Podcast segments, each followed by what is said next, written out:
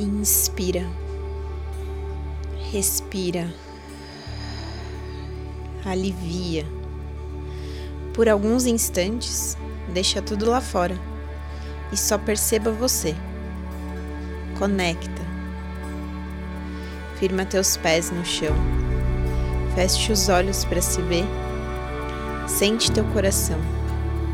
Ouve a voz da sua intuição. Observa tudo o que acontece dentro. Traz sua presença. Desperta a consciência. Me diz qual é a sua essência. Relembra suas conquistas. Abraça suas dores. Se permita novos pontos de vista. A inspiração é fonte para transformação.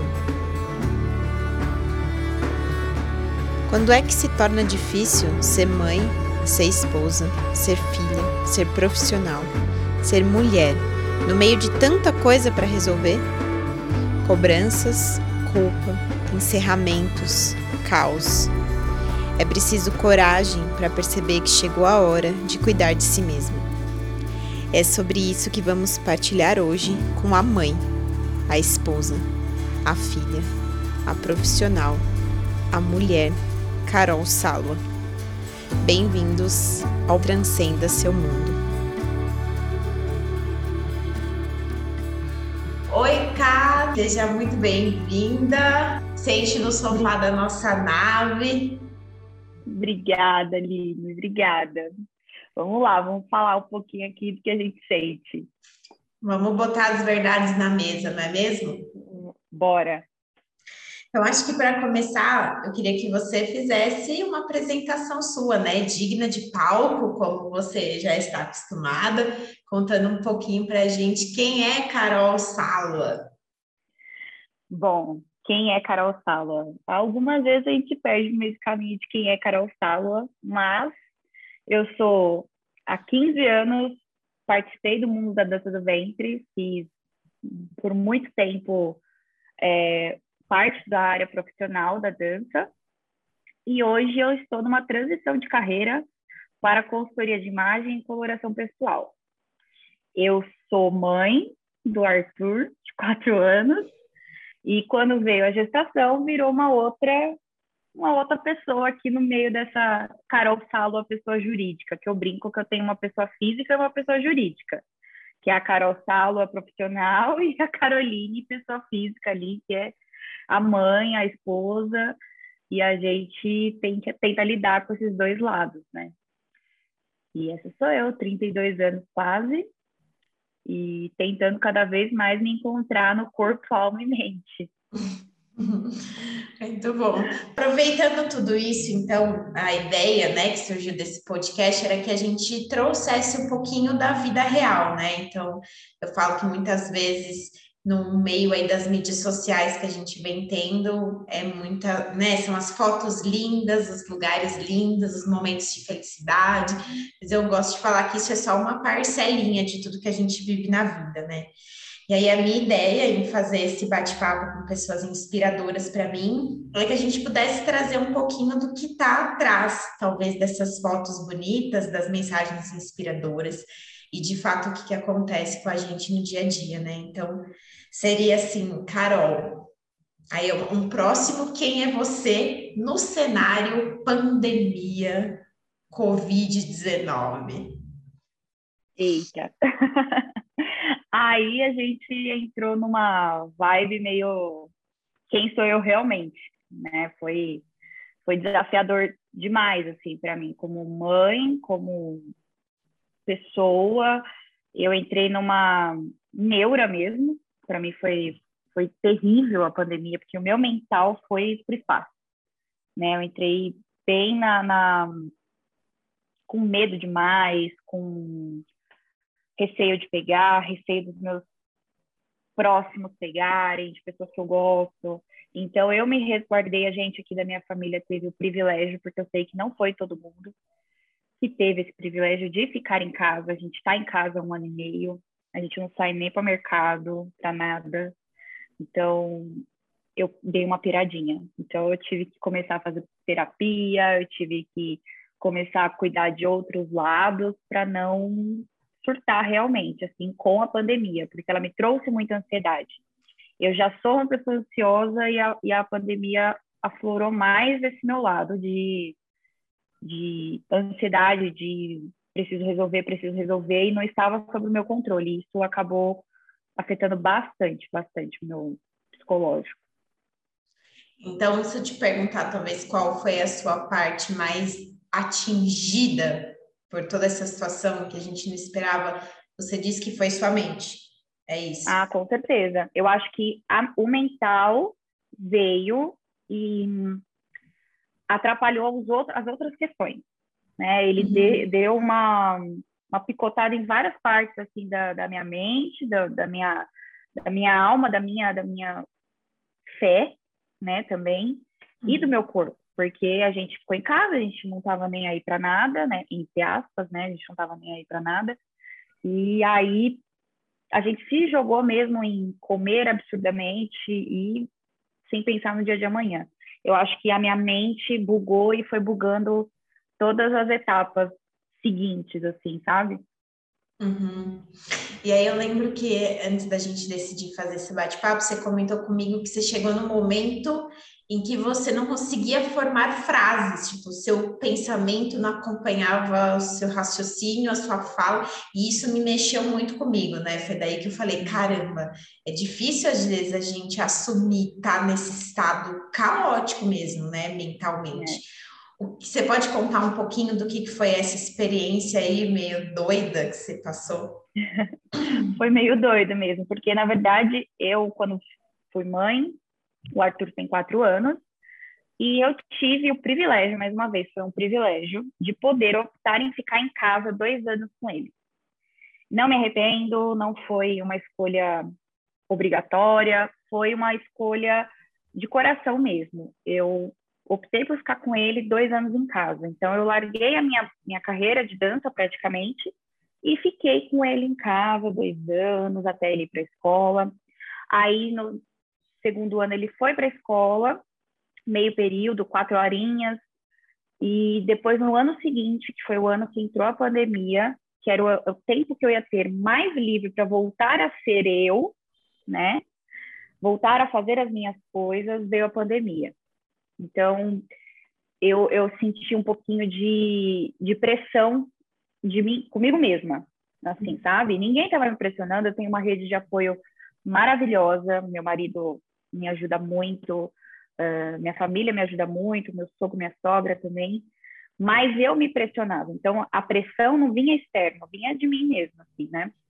Foi onde eu esse finalzinho aqui do ano da pandemia, no começo, assim, na metade, eu comecei a, a não ouvir o meu pensamento. Eu estava falando com as pessoas e as palavras voavam da minha mente. Eu não conseguia entender e formular uma frase de tão cansada mentalmente que estava. Né? Foi aonde que eu falei chega, foi onde eu falei não dá, não, não posso ficar assim, eu estou muito nervosa, estou muito estressada, acabo descontando em quem não deve, quem não precisa, que é o meu marido, que é o Arthur, que é a minha mãe, meu pai, todo mundo. Assim, descontando que eu digo sendo ríspida, sendo mais grossa, né? E as pessoas não têm esse, não tem por que receber isso de mim, sendo que o problema é comigo, né? Eu que estou me pressionando, eu me senti pressionada por mim mesma. E aí foi chegou uma hora que eu falei, gente, eu não estou conseguindo escutar o meu pensamento, eu não estou ouvindo a minha cabeça, eu não consigo conversar com as pessoas. Eu não consigo conversar nem no WhatsApp. Aí eu pensei, gente, não posso ficar assim. Não dá para ficar assim. Foi aonde eu estava também desgostosa com o meu corpo, com a questão do, da minha alimentação, eu, eu estava acima do meu peso pós-gestação, eu emagreci muito na amamentação, mas chegou num período que eu passei a engordar e não parei. É, passei a pensar que eu precisava de uma terapia, que eu precisava olhar para esse meu lado, entre aspas, ser um pouco mais egoísta comigo, pensar um pouco em mim, porque eu estava só pensando que eu precisava deixar a casa impecável e ninguém estava me cobrando. disso. Não era isso, era eu mesma que estava me cobrando. Minha casa tinha que estar impecável, meu filho tinha que estar impecável, as coisas tinham que estar impecável, e eu não estava dando conta de ser impecável. E aí eu parti para buscar as aulas que a gente faz, que são a musculação e a yoga para trabalhar. E aí eu, nesse meio tempo eu também comecei a fazer terapia. Quando eu comecei a fazer os dois, parece que tirou um peso das minhas costas. São coisas que estão caminhando ainda para uma melhora, né? Lógico, não vai, a gente não melhora de um mês para o outro, mas eu já senti na primeira semana, nos primeiros 15 dias, um alívio, sabe, de ter aquela uma hora para mim, de ter aquela aquele momento que era só meu, que era só era para me reconectar comigo. Então, aos poucos, eu fui melhorando essa questão de, de não não estar tá ali, né? De eu estar aqui conversando com você, mas ao mesmo tempo uhum. voei, sumiu, Carol foi dormir e não está mais aqui. Então, eu eu passei muito por isso durante a pandemia. Então, eu acho que quando eu comecei a praticar o esporte, a atividade física, né, a, a terapia, eu virei outra pessoa, sabe? eu comecei a, a trabalhar o que estava faltando. Eu comecei a trabalhar a minha mente mesmo. Né? Mesmo trabalhando meu corpo, eu estava trabalhando a minha mente. E eu estava desabafando na terapia. A terapia estava me, me deixando espaço, estava tava, tava as coisas aqui dentro para vir espaço para outras coisas. Né? E a gente está é. seguindo aí nessa ideia de terapia e cuidado do corpo. É isso. E você sabe que eu achei muito interessante uma coisa que você compartilhou, né? Que eu vejo muitas pessoas falando que é eu passei a ser um pouquinho egoísta comigo para olhar para mim. E aí eu, eu falo que até eu acho que isso não é nenhuma forma de egoísmo, mas sim um alto valor, né? Um amor próprio, porque a gente tem muito isso culturalmente até é, a gente fala que é a síndrome da boazinha, né? Então é aquela que faz tudo para os outros, então é tudo para o meu filho, para o meu marido, para meus pais, para minha casa, para as coisas em ordem, mas e a parte que compete a você mesma, né? E o seu eu individual, seja a Carol que era bailarina ou a Carol colorista agora, ou você mesmo com suas séries que você gosta tanto, o seu momento de relax ali, né? Que é uma coisa que você está fazendo para você mesma, não só para as outras pessoas. E aí eu sinto que agora, até esse momento que a gente está vindo aqui, que a pandemia não terminou, né? Deixar claro não, isso, mas por esse favor. pouquinho, é, esse um pouquinho de flexibilização, talvez que a gente esteja tendo por conta das vacinas, ao mesmo tempo, as pessoas começam a apresentar os sintomas do estresse pós-traumático, né? Que é aquilo que a gente fala depois de vivenciar um grande trauma que ninguém esperava, a gente começa a ter esses sintomas. Então, o quanto essa sua busca por cuidar de você mesma, talvez foi única exclusivamente amor próprio, né? Você falou, putz, espera aí, para eu estar saudável aqui com meu filho, com meu marido, com meus pais, com os meus amigos, eu preciso estar bem comigo mesma, né? Senão vira saco de pancada, né? Todo mundo, o filho vira saco de pancada, quem estiver do lado vira saco de pancada. E aí, a, a, coisa mais legal também que eu achei, que era a minha próxima pergunta, que você já respondeu um pouco, né? que é como nada está separado. Então, a sua mente, ela não está separada do seu corpo, ela não está separada da sua fé, né? Ou da sua alma, como cada um queira acreditar, respeitando todas as crenças, mas como que uma coisinha que acontece num lugar dentro da gente afeta todos os nossos outros campos, né? Então, você vê, de repente, uma ansiedade leva você a comer comidas mais gordurosas, né? Se a gente for pensar hormonalmente falando, essas comidas trazem uma sensação de prazer imediato, como de repente abala sua fé em algo que você poderia ter maior conexão e você passa falando, putz, nem sei mais o que é a vida, não sei, tá essa doideira, e como você pode acabar trazendo um desequilíbrio para todos os outros setores, né? Então, assim, a sua escolha, pelo pouco que você compartilhou aqui, aí se você puder complementar, eu entendo isso, que quando você falou, putz, eu tenho uma questão aqui mental, mas está atrapalhando em tudo, então deixa eu ver quais são as outras possibilidades que eu tenho para tentar trazer a minha casa em ordem, né? E aí a casa nesse sentido, a casa interna mesmo, seu corpo, sua autoestima, né, sua alimentação, a sua fé, né? A, gente, esse é o momento parênteses, vamos contar que a Carol tem uma sensibilidade absoluta e essa cara de pau foge disso, mas fica para cenas dos próximos capítulos. Imagina, não gostei disso, não. Mentira uhum. dela. Mentira, é verdade. Pior que é verdade, né? A gente enxerga umas coisas aí que a gente às vezes não quer acreditar. E aí é isso, Mas então você sente que esse, esse trabalhar o corpo, né, foi, foi o que foi te ajudando a talvez baixar esse caos mental, né, a terapia como forma de autoconhecimento também foi te ajudando a colocar, né, a sopa das letrinhas em ordem. Uhum. Foi, foi demais, assim, é, é, depois que eu comecei a perceber que o problema estava é, aqui, é, a terapia ela me ajudou no sentido de tá tudo bem você sentir, mas o que você vai fazer com o que você está sentindo é o que vai determinar o que vai, vai acontecer.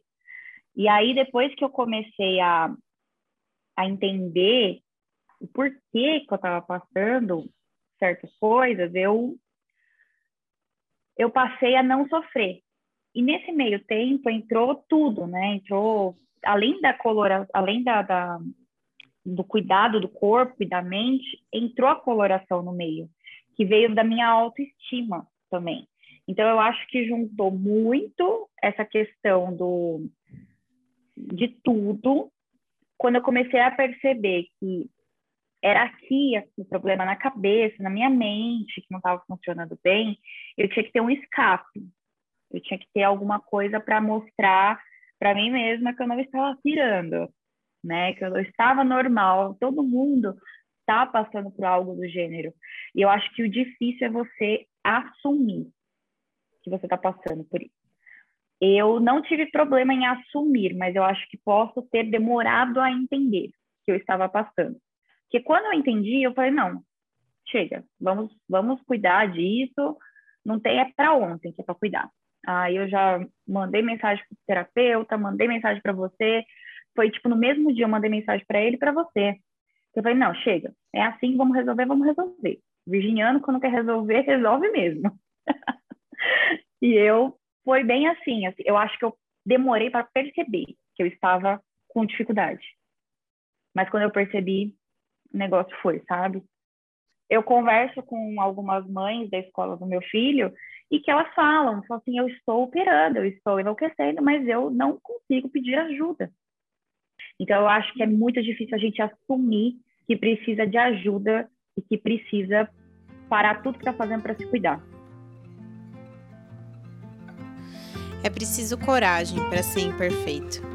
A escolha de assumir as suas fraquezas e o compromisso com a sua vulnerabilidade são um caminho para a clareza dos seus propósitos temos que deixar de lado a pessoa que a gente acha que a gente deveria ser para aceitar quem realmente a gente é.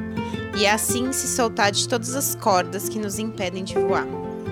Comece aceitando primeiro para si que pedir ajuda não é sinônimo de fraqueza, mas sim humildade e sabedoria para perceber quando um apoio se faz necessário. Ninguém nasceu para viver sozinho. Pedir um ombro amigo é reconhecer a importância do outro na sua vida e descobrir a sua na vida da outra pessoa.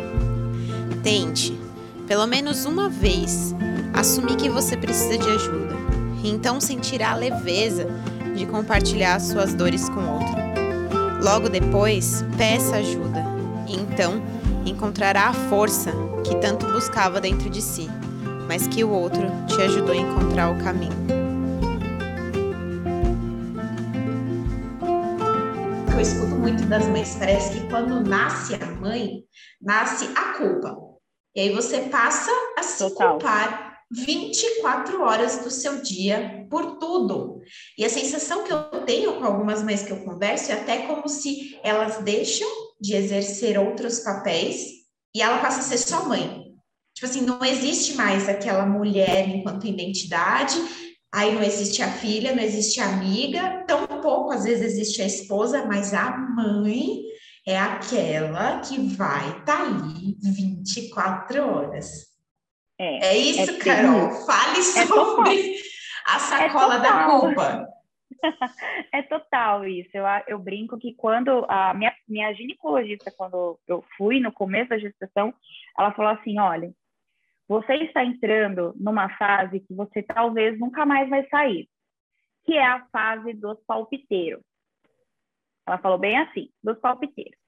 Porque todo mundo vai querer se intrometer na sua vida, todo mundo vai querer falar como você deve andar com a sua gestação, todo mundo vai falar como você deve cuidar do seu filho e todo mundo vai se intrometer na sua vida. E com isso, as pessoas querendo se intrometer na sua vida, eles colocam a culpa diretamente na cabeça da mãe. Por quê? Se você não está fazendo do jeito que essas pessoas estão falando, é porque provavelmente você está fazendo errado. E aí você o quê? Tira. Eu imagino assim, eu fui uma pessoa que fui, entre aspas, surpreendida com a gestação, né? Eu não nunca tive.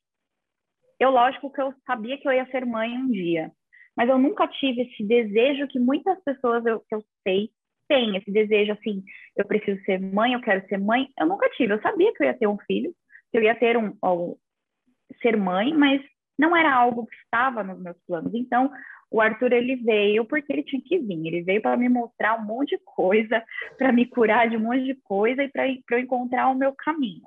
Isso a gente tá, tá claro para mim na minha cabeça. Mas de novo, assim, quando eu vi que eu que eu tava nesse negócio de das pessoas falarem o que eu tinha que fazer, aquilo começou a entrar na minha mente, aquilo começou a, a eu comecei a olhar para mim e falar assim, gente, eu vou enlouquecer com essas pessoas eu vou enlouquecer com a minha mãe, eu vou enlouquecer com a minha sogra, eu vou enlouquecer com, com as amigas que já são mãe, querem que eu faça do jeito que deu certo para elas. Aí chegou uma hora que eu tive que ser meio grossa com essas pessoas. Eu falei, gente, é o seguinte, quem vai cuidar do meu filho sou eu e o Ivan, meu marido. Sou eu e ele. Quem vai decidir o que é melhor para ele sou eu e ele. Se eu errar, errei. Se eu acertar, eu acertei. Vocês não têm que falar nada. Porque se vocês começarem com isso, eu vou entrar numa fase realmente muito ruim, que é me culpar por tudo. E toda mãe passa por essa fase. Esse negócio da culpa é imposto para gente. A gente já já fica descobriu que está grávida, já fica culpada porque a culpa foi sua de você estar grávida. Se você não programou. Ninguém te fala, ninguém joga isso na sua cara, mas a culpa é sua. Já começa daí, a culpa é sua. Então, eu acho que a sociedade deixa a gente culpada. Todo mundo faz com que essa culpa seja é, alimentada. A gente alimenta essa culpa, mas o terceiro também alimenta, as pessoas alimentam essa culpa. Então, eu acho que a gente precisa admitir que nós, mães, somos as melhores mães possíveis, errando ou acertando. Eu sempre falo isso para as minhas amigas que são recentes mães, para pessoas que eu sei que às vezes precisam de dessa palavra. É, eu falo, você é a melhor mãe possível. Você vai errar, você vai acertar, não se culpe por isso. Você vai fazer tudo achando que você vai acertar. E se você errou no meio do caminho, não tem problema. Não se sinta culpada por causa disso. Eu tenho amigas que não viajam sozinhas porque elas têm, se sentem culpa de não deixar de deixar a criança com outra pessoa. Então isso isso gera na cabeça de uma mãe várias várias loucuras, vários pontos de interrogação, falando assim: será que eu sou uma péssima mãe? Porque não é possível, eu só faço tudo errado. Como como que faz então para ser uma boa mãe? Eu não sei porque tudo que eu faço tá, tem alguém criticando. Qual é o peso da culpa? A mochila da culpa geralmente é pesada demais para quem carrega. Dentro dela estão guardadas as pedras da culpa pelo que você fez, pelo que o outro fez, pelo que você deixou de fazer, pelo que o outro falou, pelo que o outro não falou, por ir, por vir, pelo sim e também pelo não. Afinal, para onde ela te leva? O quanto caminhar fica mais demorado e difícil com essa mochila. A culpa é peso sem necessidade, é tomar para si um ataque do outro, é se cobrar em excesso por crenças que não foram nem criadas por você. E o pior, muitas vezes ficar preso naquilo que você considerou errado e de lá não consegue mais sair. Como fazer então? Literalmente, começa tirando ela das costas. Isso. Tira, com as mãos mesmo. Coloca ela no chão e observa o que mudou. Agora vai se conhecer. Autoconhecimento é chave para transformar culpa em responsabilidade. Aprender a diferenciar o que é seu e o que é do outro, sem tomar para si pedras desnecessárias. Perceber que você não nasceu sabendo de tudo, que a vida é um eterno aprendizado. Horas acertando, horas errando, mas sempre com humildade para aprender e recomeçar.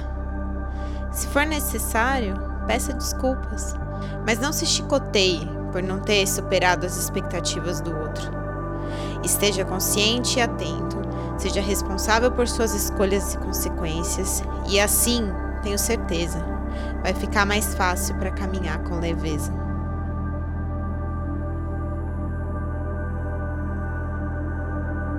E aí, eu até corrigiria, porque eu acho que assim, não é nem quem é a Carol no cenário pandêmico, mas um pouco que você me trouxe aqui, eu diria que a, o seu caos mental começou antes, né? Tipo, quando Sim, você entrou nessa gestação. Isso, a pandemia ela veio e só jogou para cima o que podia estar um pouco embaixo do tapete, né? Vamos assim dizer, que eu acho que foi o que aconteceu para muita gente, né? A gente foi colocado à prova de talvez sombrinhas nossas que a gente não estava querendo olhar, e aí a pandemia falou assim: ó, peraí, só vou evidenciar um pouquinho mais, então vou dar uma chacoalhada boa no tapete de todo mundo, né? Total, isso aconteceu na maternidade, isso aconteceu no meu lado profissional. A, o meu, o meu desespero com o meu lado profissional já estava presente há muitos anos antes da pandemia. A pandemia só veio falar assim, ó, toma essa na tua cara, vamos lá, vamos fazer alguma coisa? Vamos se mexer? Linda. Foi praticamente isso que a pandemia falou na minha cara. Mas é isso, é real, assim. É, o que eu sentia de desilusão profissional veio muito antes da pandemia. E só com a pandemia e terapia eu consegui entender o porquê que aquilo não estava fluindo. Eu, eu olhei para aquilo e falei: não, esse é meu caminho, eu não quero mais partilhar profissionalmente da dança. Eu amo a dança, a dança sempre vai fazer parte da minha vida, sempre vai ser o meu caminho, minha, meu, minha válvula de escape quando tudo isso passar. Vai, eu vou voltar a dançar, mas eu não quero voltar profissionalmente. Então, eu quero trabalhar com algo que eu gosto, que é a coloração e a consultoria de imagem, que foi algo que me, é, me encantou quando eu fui fazer o processo. Quando eu participei do processo, quando eu fui fazer a coloração em mim, a consultoria de imagem em mim, eu vi que aquilo era, era um mundo encantador. E eu me, me encontrei ali, eu me encontrei naquele, naquela área. Foi onde eu resolvi fazer, é, fazer cursos para fazer parte desse, dessa área. Então, quando a gente, quando a pandemia me trouxe esse cenário caótico que a dança já estava na minha mente, e aí eu tive que conversar muito na terapia isso para poder entender que era isso mesmo, porque eu já sabia, só não queria admitir. É aquilo, né? A gente já sabia, mas eu não queria admitir. E aí, quando eu admiti, eu entendi, a coisa ficou tão mais leve no meu coração que eu consigo até assistir dança hoje, coisa que eu não estava conseguindo fazer. Eu não estava conseguindo assistir apresentações de dança. Assim como também a pandemia me trouxe, você comentou que eu sou louca por série, por filme. Eu sou realmente viciada em série, viciada em filme, e nem isso eu estava conseguindo fazer. De tão mentalmente doida eu estava, porque eu não conseguia nem ter o meu momento de relaxar de ligar a televisão e falar assim, ó, vou assistir essa série que eu amo.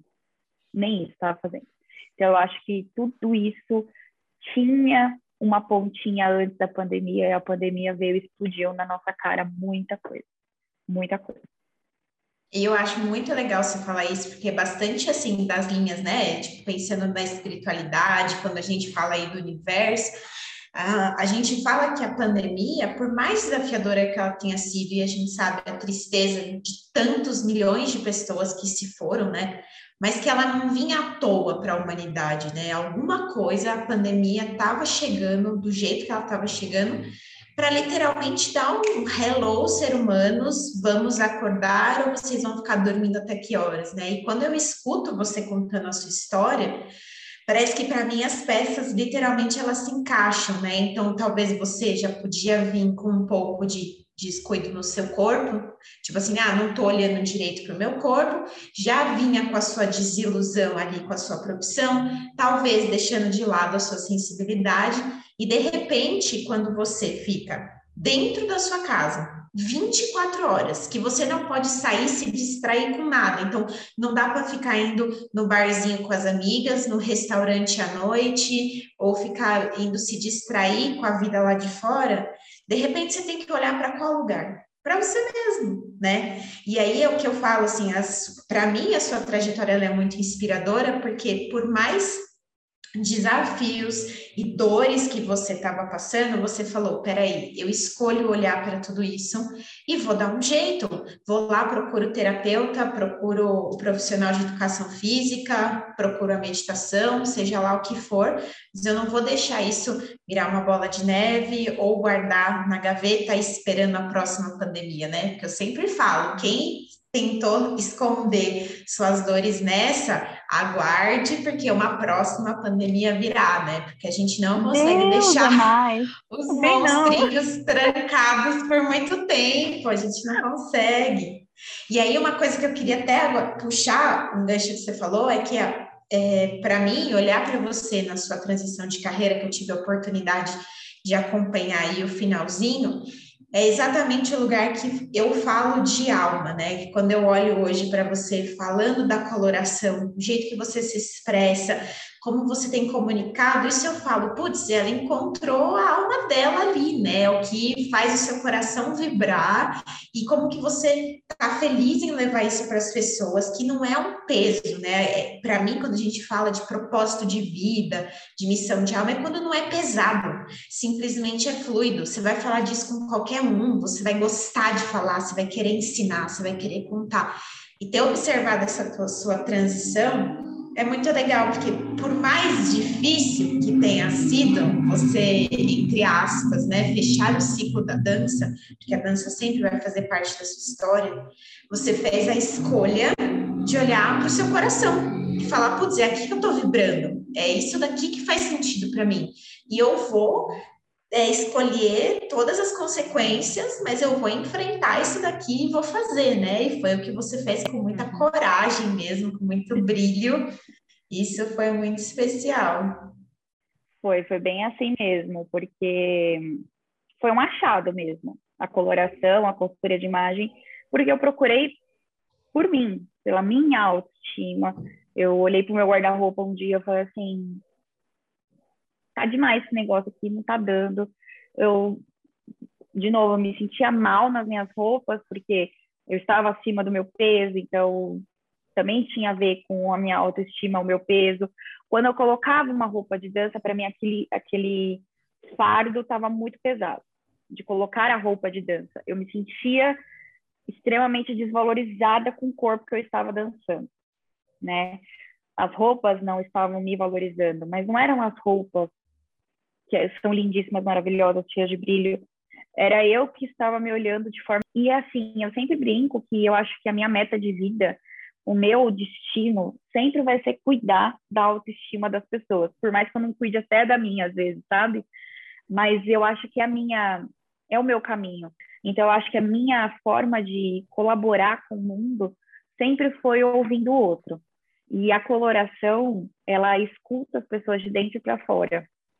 Então, quando a gente escuta aqui dentro e, transborda para fora, em forma de cor, em forma de roupa, em forma de qualquer coisa que esteja aqui fora, é, é onde eu acho que minha missão está sendo bem aplicada hoje, sabe? Uhum. Eu acho que eu apliquei a minha missão muito bem dentro da dança, mas não me cabe mais, não é mais meu espaço. Mas na coloração ainda tem espaço para aplicar a minha, o meu, meu destino, a minha visão. O que faz seu coração vibrar? O que é aquilo que você toca e sente sua alma viva? Uma vez eu ouvi que a vida é como vagões de trem. Eles vêm e vão, com despedidas e novos encontros, saudades e novas histórias, memórias e novos começos. Aprendi que saber fechar ciclos é dar oportunidade para que novas portas se abram. É entender que a vida é impermanente e tudo está mudando o tempo todo. É sobre vibração, fases, mudança de visão um despir de suas ideias o tempo todo, para que outras possam nascer no lugar daquelas que já não fazem mais tanto sentido? Para descobrir os seus talentos é preciso confiar nos caminhos da vida, escutar menos o mundo lá fora e mais o coração aí dentro. Mesmo com medo por não saber qual resultado você terá, cria. Cria teus projetos, cria tuas ideias. Afinal, o que nós somos? senão criações de alguém com muita coragem para acreditar no seu próprio sonho.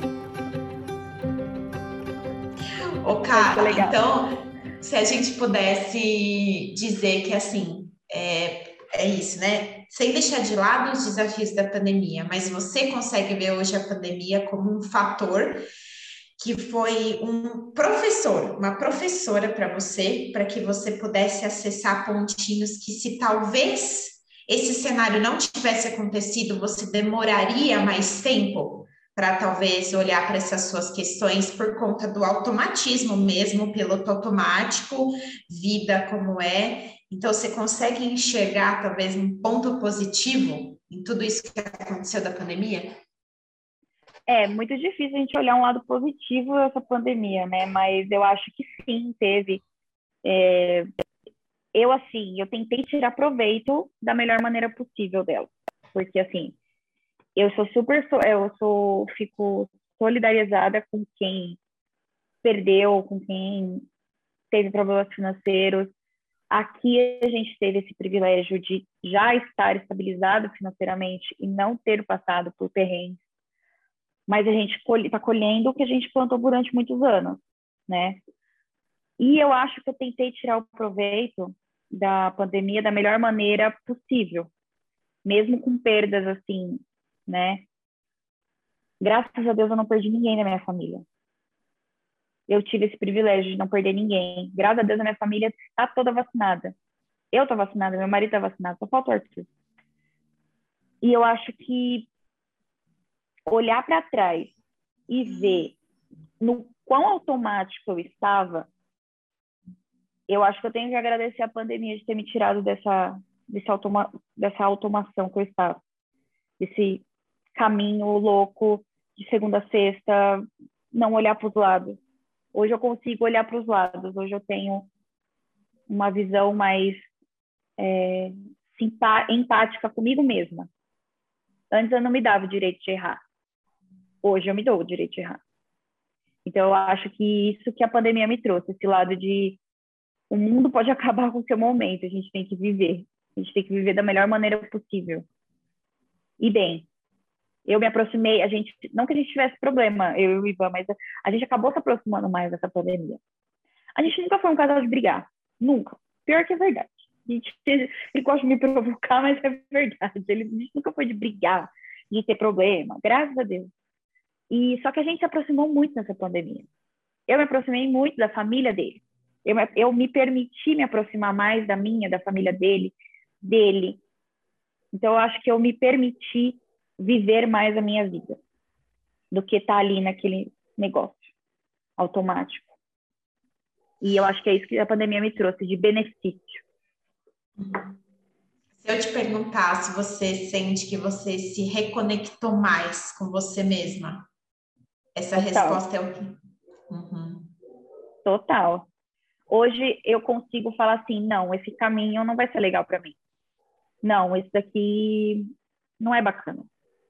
Isso daqui vai me fazer sofrer assim, assim, assado lá na frente. Ou não, não, esse caminho aqui é muito legal, é aqui, é por aqui que eu quero caminhar. Eu, eu me entendo hoje. Antes eu me sentia meio bagunçada. Hoje eu me uhum. entendo. Hoje eu olho para os meus objetivos e falo assim, não, é aqui que eu tenho que caminhar. É aqui que eu tenho que, que seguir. E é aqui que eu vou seguir. Então, eu consigo me entender hoje. Antes eu não me entendia. Fato. Que bom. Isso é lindo, né? É isso. E eu queria que você dissesse é, do fundo do seu coração, assim, para quem está escutando a gente, alguma frase, algumas palavras inspiradoras e principalmente para pessoas que foi algo que me tocou muito quando você falou, que tem dificuldade de pedir ajuda. Você não está sozinho. A gente não parece, mas a gente está no mesmo barco. Não parece. O barco às vezes dá uma inclinada tal, mas nós estamos no mesmo barco mentalmente. Todo mundo está passando por alguma coisa. Seja mais empático com o outro, que o outro vai ser mais empático com você. Veja o outro, sinta o outro. E você não está sozinho mesmo. E juntos somos mais fortes. Pedir ajuda nunca é demais, gente. Peçam ajuda. Vocês não não precisam dar conta sozinhos. Todo mundo pode e deve pedir ajuda. A gente precisa de conexão humana. E acho que com a conexão humana a gente também pode se conectar com o nosso mundo, cuidando dele, né? Porque a gente também está pecando nesse lado, né? De não não cuidar da nossa natureza, de tudo, coisas que a gente precisa olhar também, não só para o outro, também para o nosso planeta. Histórias que inspiram. Essa foi a minha escolha ao criar esse podcast. Trazer pessoas reais contando histórias reais que pudessem nos inspirar de alguma forma. A Carol é uma mulher real, com as suas alegrias, suas tristezas, suas aflições, as suas vitórias, as suas derrotas, as suas conquistas. E se de alguma forma você se identificou com qualquer coisa que a gente compartilhou aqui, que isso possa te inspirar a fazer a mudança que você precisa, a dar o passo que você tanto anseia por dar e encontre o único remédio que é capaz de curar tudo e a todos, que é o amor. Ame a si, ame ao outro e ame o planeta. E assim, com certeza, você vai transcender seu mundo.